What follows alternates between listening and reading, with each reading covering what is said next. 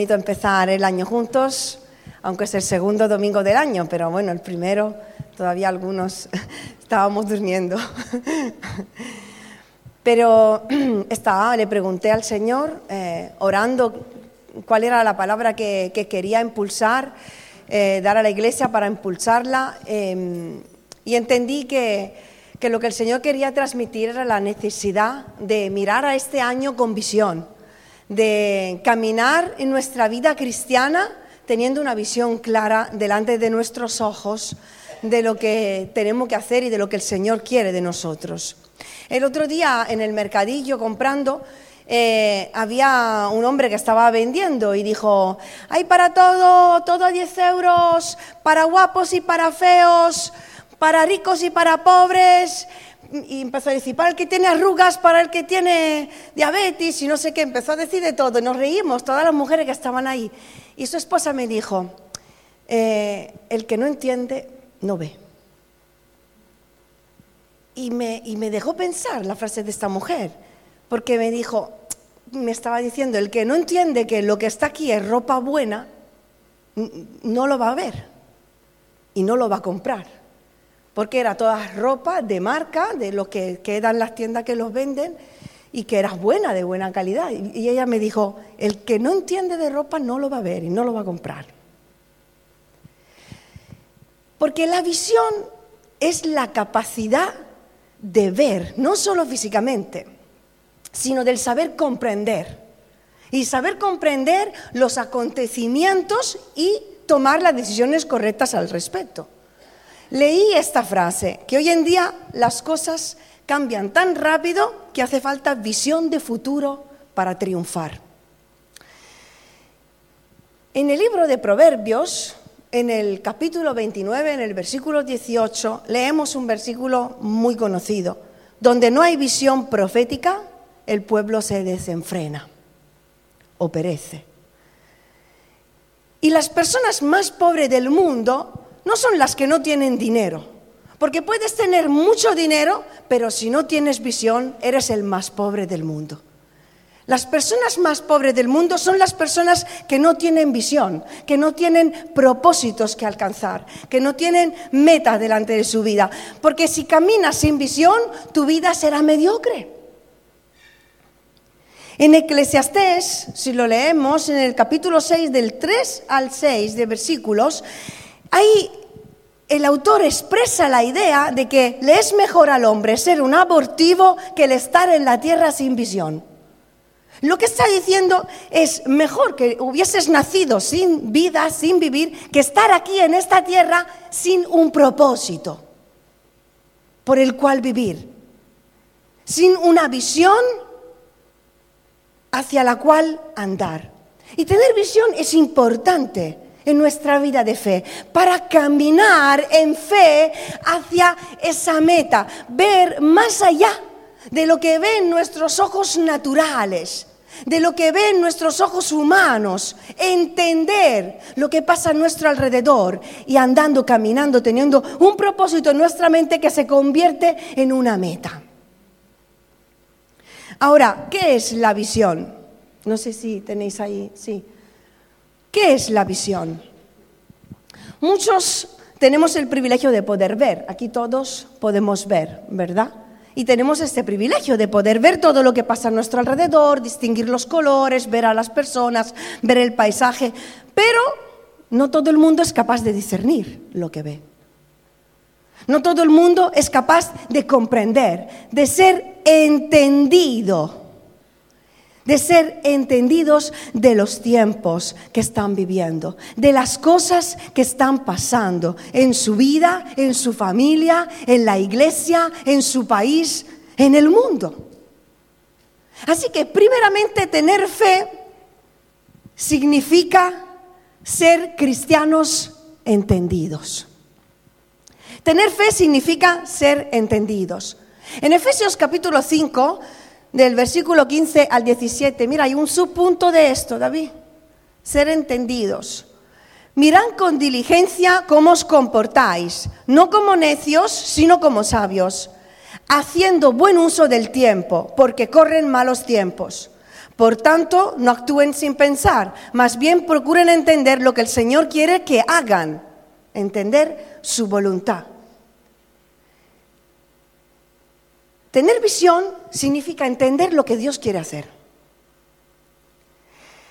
comprender cuál es su voluntad en cada momento de nuestra vida, porque la voluntad de Dios también cambia de acuerdo a los momentos o va tomando forma de acuerdo a los momentos que vivimos y a las situaciones que enfrentamos. Así que tener visión, y por eso hoy quiero ser muy práctica y no ser muy mística, porque muchas veces la persona dice, tener visión, como que no sé, algo que tengo que tener. No, tener visión es comprender, entender primeramente lo que Dios quiere hacer en mi vida. ¿Cuál es su voluntad? Porque esa comprensión es lo que me dará sabiduría a la hora de tomar decisiones para actuar conforme a esa visión, conforme a la voluntad de Dios, conforme a una promesa, una palabra, a una guía que me está dando en ese momento de mi vida. Y como consecuencia, usaré bien mi tiempo, como hemos leído. Administraré bien mi tiempo porque tengo visión, tengo comprensión de quién soy dentro del plan de Dios y de lo que Dios espera de mí en este momento. De lo que yo tengo que hacer. Y como, como hijos de Dios, debemos de vivir como hijos de luz resplandecer en medio de este mundo porque corren malos tiempos. Y porque entendemos que qué es lo que está pasando en el mundo. Entendemos y somos conscientes de quiénes somos en medio de este mundo y cuál es nuestro papel. Tenemos una visión espiritual de cómo Dios quiere que vivamos como hijos de Dios. Y esto, esta visión, esta comprensión nos ayudará, nos llevará a aprovechar bien el tiempo. Nos llevará a aprovechar bien tus días, tus años, para servir a Dios, para ser luz en medio de este mundo, para amar a Dios con todo tu corazón. ¿Cuánto dicen amén? La visión es ser entendidos y la visión también es la meta. Es la meta que Dios te da. Nuestra meta como hijos de Dios es primeramente esforzarnos en terminar la carrera. ¿A que sí? Esa es nuestra primera meta, esforzarnos en terminar la carrera que hemos empezado. Es avanzar, es seguir caminando sin desmayar, es creer a Dios, creerle a Dios, es obedecer al Señor, es amarle con todo nuestro corazón, es desear ser cada día más como Cristo. En Hebreos 12, en versículo 1 y 2, leemos, corramos con paciencia la carrera, puestos los ojos en Jesús, el autor y consumador de la fe, el cual, por el gozo puesto delante de él, sufrió la cruz. Jesús encontró la fuerza y la paciencia para seguir corriendo porque tenía la mente clara delante de sus ojos. Así que la visión es la meta. Y es la meta que Dios te da para que su nombre sea glorificado. Escuché que toda visión que no glorifica a Dios probablemente no viene de Dios. Y me ha hecho pensar, ¿en qué meta me estoy prefijando para este año? ¿Cuáles son tus metas para este año? ¿Son metas que glorifican a Dios o son metas que simplemente se convierten en tus logros personales en los cuales tú te exaltas, tú mismo recibes algo?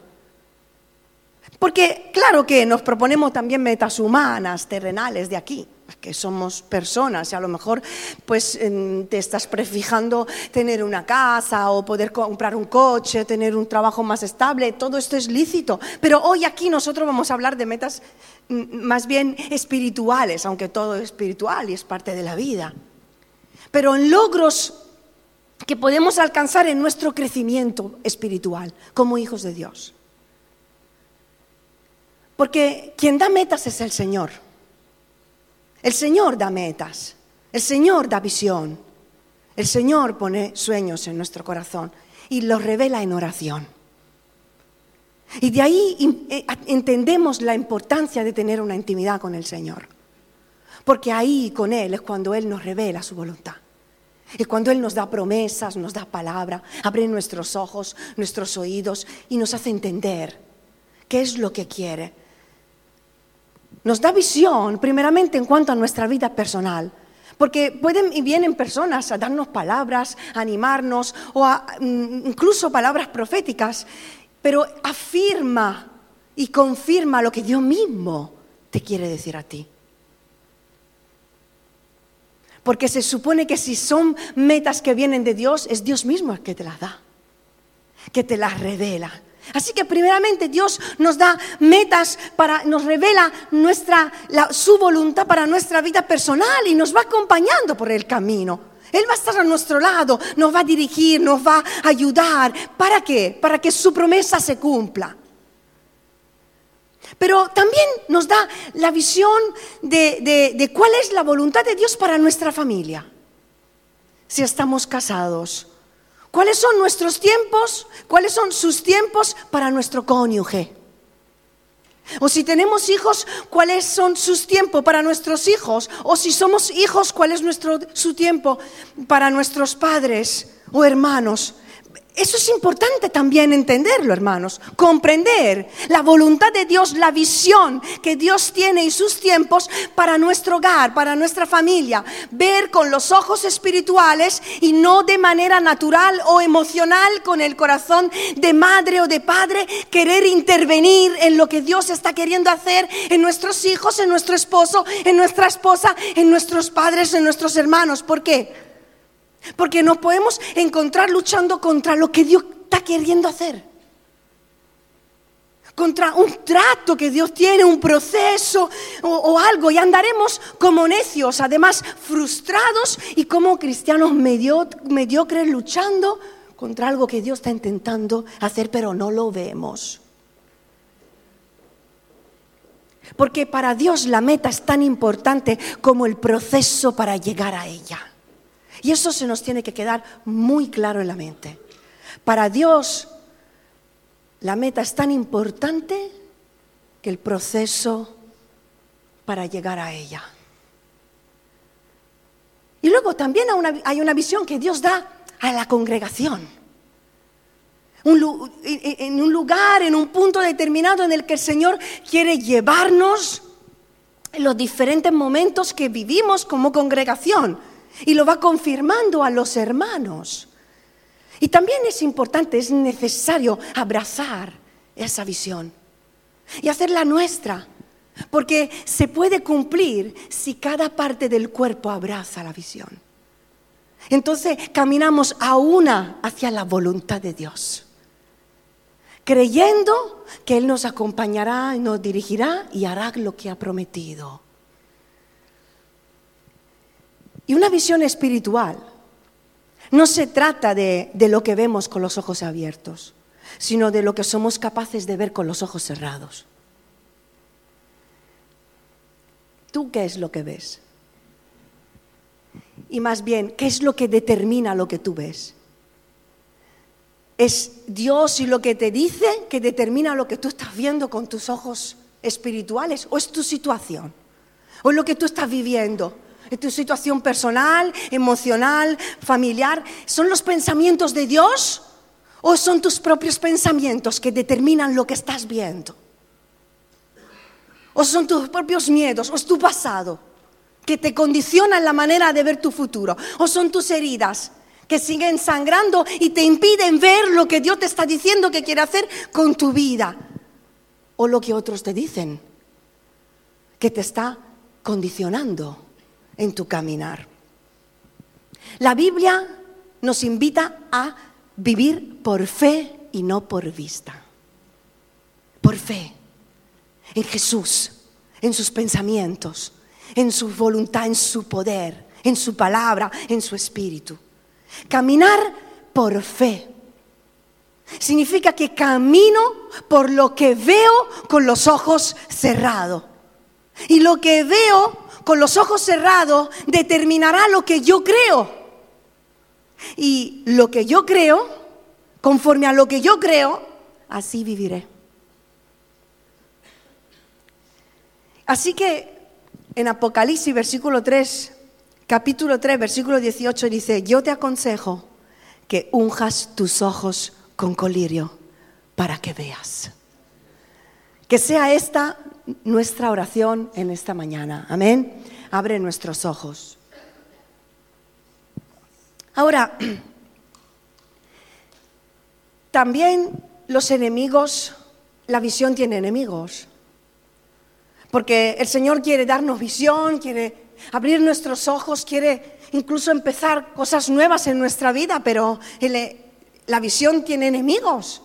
Y los enemigos de la visión vendrán a atacar a nuestra vida, a tu mente, a tu corazón, para que no creas, para que no andes. Siguiente punto, David. En una ocasión se le preguntó a una mujer ciega llamada Helen Keller, ¿hay algo peor en este mundo que nacer siendo ciego? Y ella contestó, sí, nacer con vista, pero no tener visión. Esta mujer, a pesar de sus limitaciones, sacó su doctorado en la universidad. Ella no tenía vista, pero tenía visión. Y eso nos hace entender que la intensidad en que llevamos a cabo nuestra vida cristiana o nuestro ministerio va a depender de la visión que hayamos recibido. Una persona, he leído que una persona con visión es más fuerte que 99 personas emprendiendo algo sin visión. Se puede tener vista y no tener visión. Y la visión es tan importante porque es lo que nos mantiene viendo aun cuando nuestros ojos están cerrados, aun cuando todo a nuestro alrededor es oscuro, aun cuando no comprendemos, aun cuando las situaciones son contrarias, aun cuando nos vemos solos, aun cuando la enfermedad ataca nuestra vida, aun cuando hay una noticia repentina que llega por el teléfono. En esos momentos, la visión basada sobre la fe en la voluntad de Dios para nuestra vida, en su presencia en nuestra vida, es lo que nos mantiene despiertos y firmes cuando todo alrededor dice lo contrario de lo que Dios te está prometiendo en su palabra. Así que la visión tiene enemigos, sí tiene enemigos. Yo he encontrado algunos rebuscando. Uno de ellos es tus, tus propios ojos. El peor enemigo de la visión eres tú mismo. Mira, tiene, sus puntos. Esto tiene todo su. Hoy, bye. Tus propios ojos. El peor enemigo de la visión eres tú mismo. Es lo que ves con tus ojos humanos y naturales, que en realidad no determinan lo que Dios va a hacer en tu vida, pero sí te condicionan.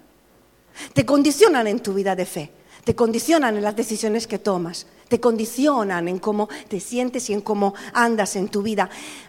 Si no recibes la visión de Dios, andarás mirando con tus ojos naturales. Por eso necesitamos que el Espíritu Santo abra nuestros ojos y nos haga ver lo que Él ve. Amén. Y para eso es importante decirle, Señor, voy a cerrar mis ojos voy a cerrar mis ojos naturales y voy a dejar que tú me conduzcas, abriendo mis ojos espirituales para no ver lo que mi naturalidad, en mi humanidad veo, sino lo que tú puedes hacer. Otro enemigo es la duda. La duda ataca nuestra vida constantemente. Las personas más inseguras luchamos continuamente con la duda, tomamos una decisión, empezamos a hacer algo y de repente dudamos de si estaba bien o no estaba bien, como Gedeón. Vuelve a confirmarme, vuelve a decirme, seguro que... Y a veces pasa porque tenemos visiones en conflicto dentro de nosotros. Eh, Dios nos da una visión nos da una palabra, nos da una dirección, pero nosotros tenemos otra acerca de la situación. Entonces, las dos visiones entran en conflicto y producen duda. Por ejemplo, cuando Jesús, lo leemos en el Evangelio de 4, Juan, el capítulo 4, versículo 35, dice, vosotros decís que faltan cuatro meses para la ciega. Pero yo os digo que la cosecha ya está lista. Jesús estaba viendo algo, pero es que los discípulos tenían, estaban viendo otra cosa. Y su visión iba, e, eran dos visiones en conflicto. Y hasta que no pongamos toda nuestra fe en Dios, nuestra visión seguirá en conflicto con la suya. Pero la fe nos lleva a creer, a obedecer y a dar pasos y a hacer lo que Dios nos está diciendo. Y la visión de Dios tiene el tamaño de las promesas de Dios. Así que el Señor te está, prometiendo algo, el Señor te está diciendo que la cosecha ya está lista, el Señor te está diciendo que es el tiempo, el Señor te está diciendo que es un paso, el Señor te está diciendo que creas en Él, el Señor te está diciendo que le sirvas, que des pasos de fe, hazlo, no dudes. Abraza la visión de Dios y abandona la tuya. Otro enemigo es el miedo. Mm. ¿Quién no tiene miedo? El miedo tiene muchas formas y nos ataca a cada uno de una manera diferente. Pero cuando hablamos de Dios y de la visión que el Señor puede darnos, si la visión que tenemos no nos asusta, probablemente no es de Dios. Si te asusta, ahí es cuando tú puedes poner en acción la fe. Y la obediencia a la voluntad de Dios va a ser la que va a echar fuera tu miedo. El obedecerle, el hacer lo que Dios quiere que hagas. Porque las visiones que vienen de Dios, las visiones divinas, demandan de la intervención de Dios. Si no diríamos, lo he hecho yo. Pero es que cuando es una promesa, cuando es algo que Dios que quiere hacer con nuestra vida, tiene que hacerlo Él. Y entonces, cuando Él va obrando conforme también a nuestra obediencia y vemos cómo Él actúa, nuestra fe crece. Y la fe vencerá tus miedos. Amén. Otro enemigo de la visión es el desánimo. Muy común en el día de hoy. Estaba escuchando, lo compartí en las redes, una reflexión de Itiel Arroyo. Y decía, vivo en una generación en la que los jóvenes no son capaces de mantenerse, no me acuerdo bien la frase, pero he captado el sentido, no son capaces de mantenerse en el tiempo de quebranto. Entonces cuando las cosas se ponen difíciles, huyen. Cuando se encuentran delante de un problema, huyen. Cuando hay una tensión, huyen. Y eso es verdad, pero no es solo con los jóvenes, nos lo encontramos todos. En un momento situaciones pues que tengo con una amistad, una confrontación que tengo en lugar de arreglar, en lugar de pedir perdón, en lugar de poderme hablar con ellos, los adolescentes como los adultos, huimos, le quitamos el habla, nos enfadamos, vamos con otro a hablar. O en un matrimonio, que no tiene diferencia en los matrimonios. Y la, solución no es huir de mi cónyuge, o distanciarme emocionalmente, sino enfrentarme a él o a ella y buscar la unión, el equilibrio, el perdón, la restauración, porque esta es la visión de Dios de la familia. Porque esta es la visión de Dios del verdadero amigo. Y esta es la visión de Dios para su iglesia. Entonces cuando viene el desánimo a la hora de hacer la voluntad de Dios, a la hora de servir a Dios, a la hora de amar a los demás. Creo que el Señor nos repite lo mismo que le dijo a Josué en Deuteronomio 31, 6. Esforzaos y cobrad ánimo. Esforzaos y cobrad ánimo. Porque servir a Dios es esfuerzo. Seguir a Dios es esfuerzo. Hagamos cosas que nunca hemos hecho y veremos cosas que nunca hemos visto. Haz oraciones que nunca has hecho y recibirás respuesta que nunca has recibido. Y así vencerás el desánimo en tu vida. Cobrando ánimo y esforzándote. Y hay otro enemigo que va de la mano, va de la mano con el desánimo, que es la inconstancia. Y como andaluce, porque yo también lo soy, nací el día de los gitanos, y somos inconstantes, ¿a que sí? ¿Sí o no? Somos inconstantes. Empezamos y luego estamos hoy como un león y mañana, uff, hoy me como el mundo, lo quiero hacer todo. Y a los dos meses no puedo más, pastor. Inconstantes. Pero sabéis, muchas veces lo que, lo que nos separa del cumplimiento de esa promesa no es otra cosa que esos pequeños pasos de obediencia que quedaban por dar para poder ver cumplido lo que el Señor quería darnos. Por eso es importante hacerle caso a Dios. Por eso es importante vivir muy pegados al Señor.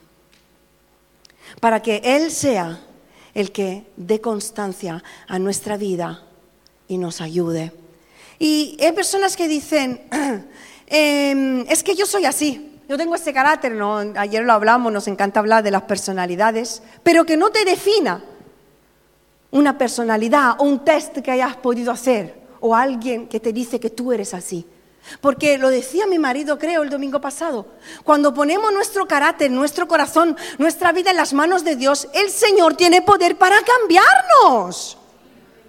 Que si era una persona impulsiva, el Espíritu Santo me da dominio propio me da paciencia. Si era una persona rencorosa, airosa, el Espíritu Santo me da amor, me da perdón, ¿o no? Entonces, todo tipo de enemigo que viene y que nuestra forma incluso de ser que quiere obstaculizar el cumplimiento de Dios para nuestra vida, si lo sujetamos al poder y a la voluntad del Espíritu Santo, lograremos caminar en victoria. Otro enemigo es la pereza. La pereza. Muchos luchan por la pereza. Yo la verdad que soy muy inquieta y muy poco perezosa, pero entiendo que es un enemigo que ataca a muchas vidas la pereza.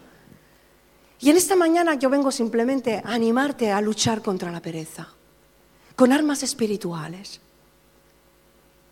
no con tu propia mente, no se trata de autoconvicción personal. Aquí estamos hablando del poder de Dios. Estamos hablando de que hay una lucha espiritual contra la iglesia y contra los hijos de Dios para que no hagan lo que Dios le, lo que Dios está pidiendo que hagan. No busquemos excusas para no hacer lo que debemos de hacer. Más bien busquemos razones para hacer lo que debemos de hacer. La pereza se vence con el esfuerzo.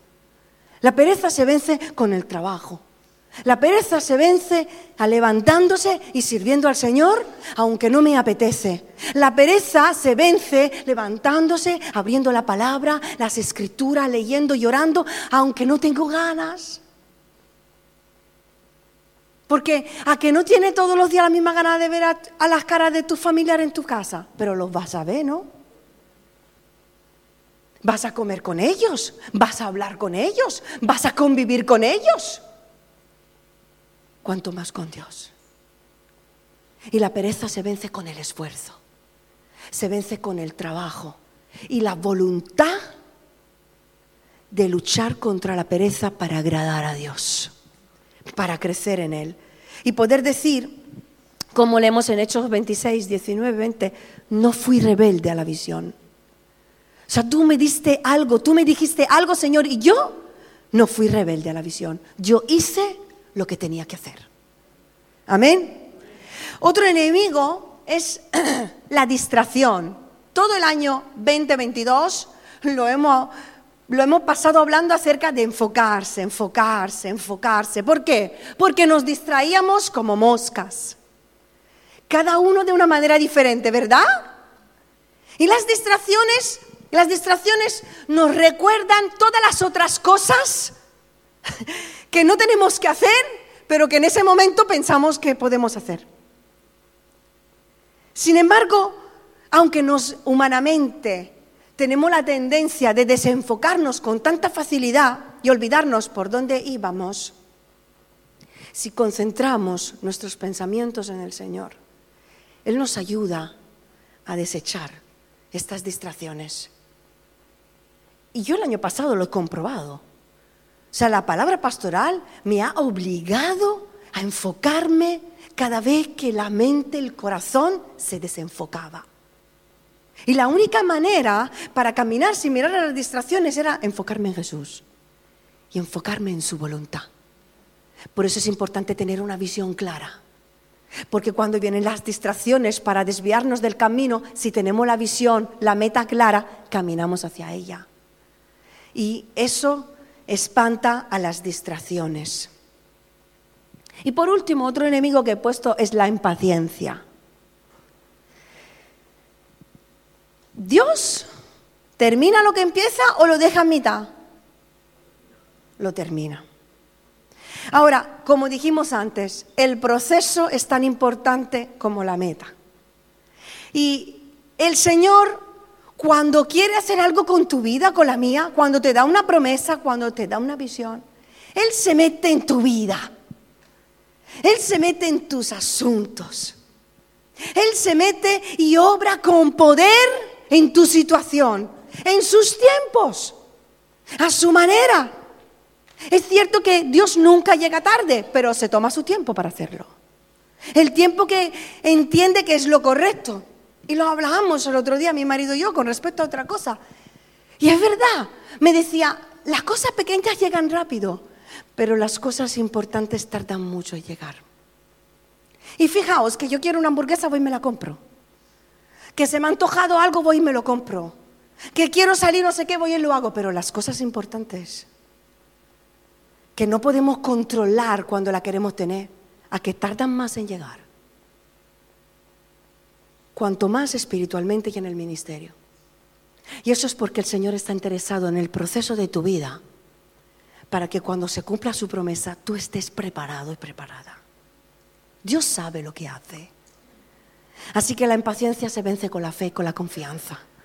La confianza en Dios y la obediencia a Dios, a su voluntad y a sus tiempos para nuestra vida. Y conocerle a Dios sabiendo que Él nos ama y que sabe lo que hace en nuestra vida. Amén. Y por último, hermanos, entiendo que si hablamos de visión y somos hombres y mujeres espirituales, estamos hablando de la visión del reino. Y tener una visión de reino, hay un último punto. Tener una visión del reino significa tener la perspectiva de Dios. Tener la visión de Dios, la perspectiva de Dios acerca de uno mismo, acerca de la iglesia, acerca de la humanidad. Y según la visión que tenemos, así oraremos también. ¿por qué cosas estás orando? Si tus oraciones fueran contestadas, ¿cambiarían el mundo o solo tu mundo? Porque la visión del reino de Dios siempre me llevará a orar por algo más grande que mí misma.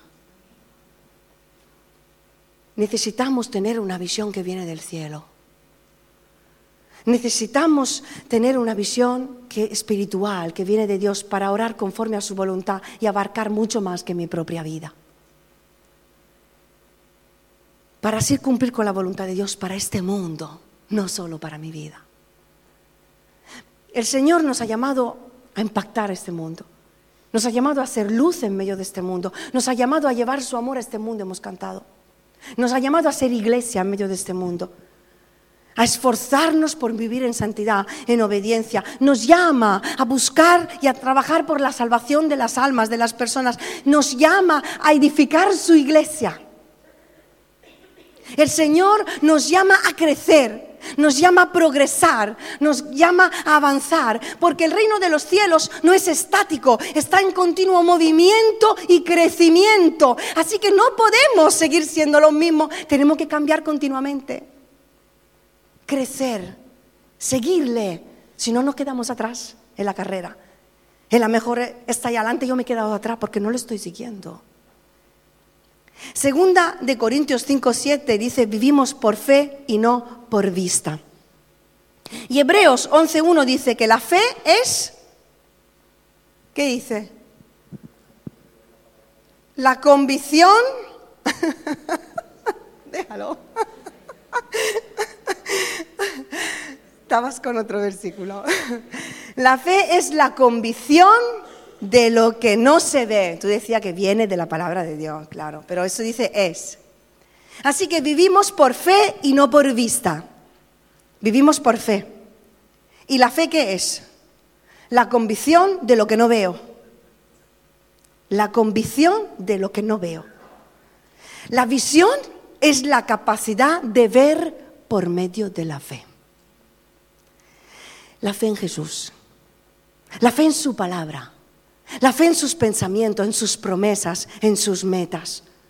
Hemos leído en Proverbio 29 y 18 que donde no hay visión profética, el pueblo se desenfrena, perece. Mas el que guarda la ley es bienaventurado. Y hay otra versión que dice, cuando la gente no acepta la dirección divina, se desenfrena. Pero el que obedece a la ley es alegre. ¿Qué quiere decir esto? Que sin visión los creyentes mueren. Sin discernimiento profético, sin comprensión de la obra de Dios en nuestra vida, en un momento de nuestra vida, hay confusión. Y las personas que hacen en medio de la confusión empiezan a tirar puñetazos en el aire, toman decisiones por impulso, la lían aún más porque hacen cosas sin pensar y no son felices. Sin embargo, cuando vivimos con visión, con la fe puesta en Dios, dice que somos bienaventurados, somos alegres, somos felices porque hay una satisfacción espiritual que llena nuestra vida. A pesar de no tener todo lo que queremos o que le pedimos, hay la felicidad de saber que estamos haciendo la voluntad de Dios. Y la fe viene de Dios, viene de escuchar su palabra, viene de pasar tiempo con el Maestro. La fe viene por escudriñar las escrituras. Por fe vemos. Por fe caminamos, por fe estamos aquí hoy. Todo lo que somos, lo que hacemos, está basado sobre la fe en Jesucristo y sus enseñanzas acerca del reino, de su reino. Así que la visión que podemos tener, esa visión espiritual de la cual estamos hablando hoy, será el fruto de nuestra fe puesta en Dios y en su palabra, nada más que eso. En el Dios en quien creemos, en quién has creído tú, en qué Dios crees, en el Dios de mis padres y que hoy no está conmigo, o en el mismo Dios que ha obrado, que en esta escritura veo sus señales, sus prodigios, sus milagros y también sus profecías, y lo creo todo.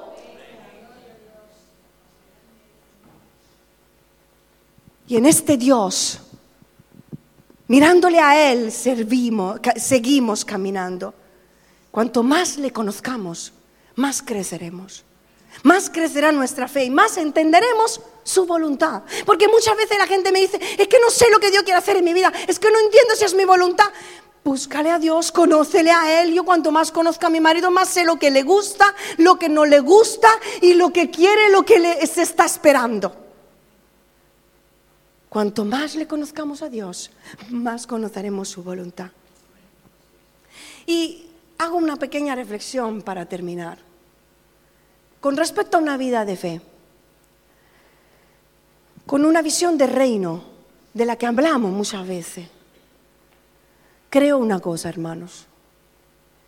Creo, y aún, aún más ahora en el 2023, creo en la necesidad de levantar una generación auténtica. Y estoy hablando de personas, de creyentes, que son lo que son, que oran tal cual como hablan cuando están en la mesa con su familia. Personas que predican como son, sin imitar a nadie. Personas que viven lo que creen, que hacen lo que predican porque ahí es donde cambia todo, hermanos. Eh, cuando yo soy yo mismo, yo misma, y pongo mi vida en las manos de Dios y le creo a Él. Entonces es Él que obra en mi vida. Es Él que me lleva a ser como Él quiere que yo sea. Y ser personas auténticas. Una iglesia auténtica. Y solo cuando ponemos nuestra mirada en Jesús podremos hacerlo. Y ser y vivir ese reino espiritual. Porque estamos aquí en la tierra, pero no vamos a ser superhéroes.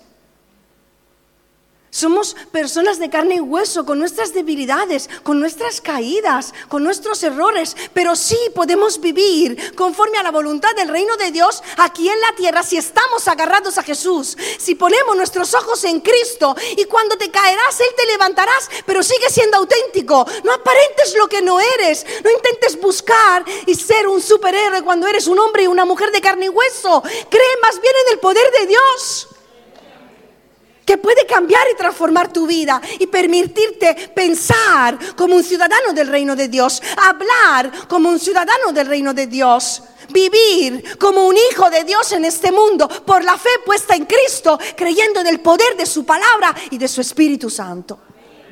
Pero sé auténtico, sé tú mismo. Porque Jesús cómo era, Jesús cómo pensaba. ¿Cómo vivía Jesús? ¿Qué visión tienes de Jesús? ¿Cómo te lo imaginas? ¿Flotando en el aire? Seguro que se tira, que, hacía chistes, seguro que era una persona alegre, seguro que era muy compañón, también estaba cansado muchas veces. A veces no quería ver a nadie y dice, mira, llévame para el otro lado porque hoy no soporto a nadie. Estoy parafraseando. Jesús no llamó la atención, no chilló, no era por su palabrería que ocurrían las cosas, sino que eran demostración del poder de Dios actuando por medio de Él. Y a veces tú y yo queremos forzar las cosas, queremos producir nosotros una visión, poniendo mucho de nosotros de nuestros pensamientos, de nuestras ideas, de nuestra voluntad, de nuestras posibilidades. Esto lo puedo hacer porque yo puedo y esto no lo puedo hacer porque yo no puedo. Y queremos encajar a Dios en nuestra visión. Pero si ponemos mucho de nosotros es que estamos poniendo poco de Dios. Y si ponemos poco de Dios, esa visión es más tuya que celestial. Y necesitamos ver el poder de Dios actuando en nuestra vida, así se cumplirán sus promesas no tener, porque quizás a veces tenemos muchas estrategias humanas y poca sabiduría de Dios para resolver las cosas. ¿Verdad? Buscamos estrategias humanas y poca sabiduría de Dios. Mucho conocimiento y poca dirección de lo alto. Mucho tradicionalismo, siempre se ha hecho así, es que tenemos que hacer porque no, y poca inspiración. Los tiempos son cambiantes y necesitamos una visión de futuro, una visión espiritual para ser creyentes entendidos. Tenemos que discernir para poder cumplir con la voluntad de Dios. Necesitamos ser una iglesia que busque la visión de Dios para este año que busque la visión de Dios para nuestra vida y esforzarnos por ponerla en acción cada vez que vendrá una distracción, cada vez que vendrá un enemigo a atacar la visión. Y lucharemos y avanzaremos y creceremos si nos enfocamos en Dios.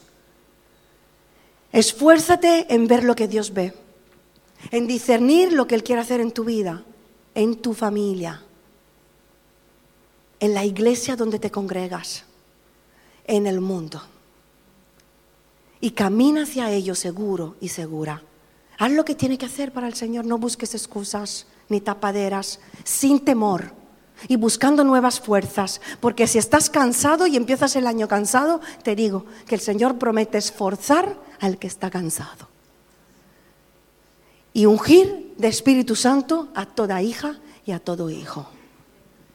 Simplemente necesitamos ser una iglesia que cree en Dios y que camina por fe, en fe. Que sea nuestra oración en esta mañana. Abre nuestros ojos, Señor. Los ojos de nuestro corazón. Los ojos de nuestro entendimiento. Y danos valor para ser la iglesia que tú quieres que seamos. Amén.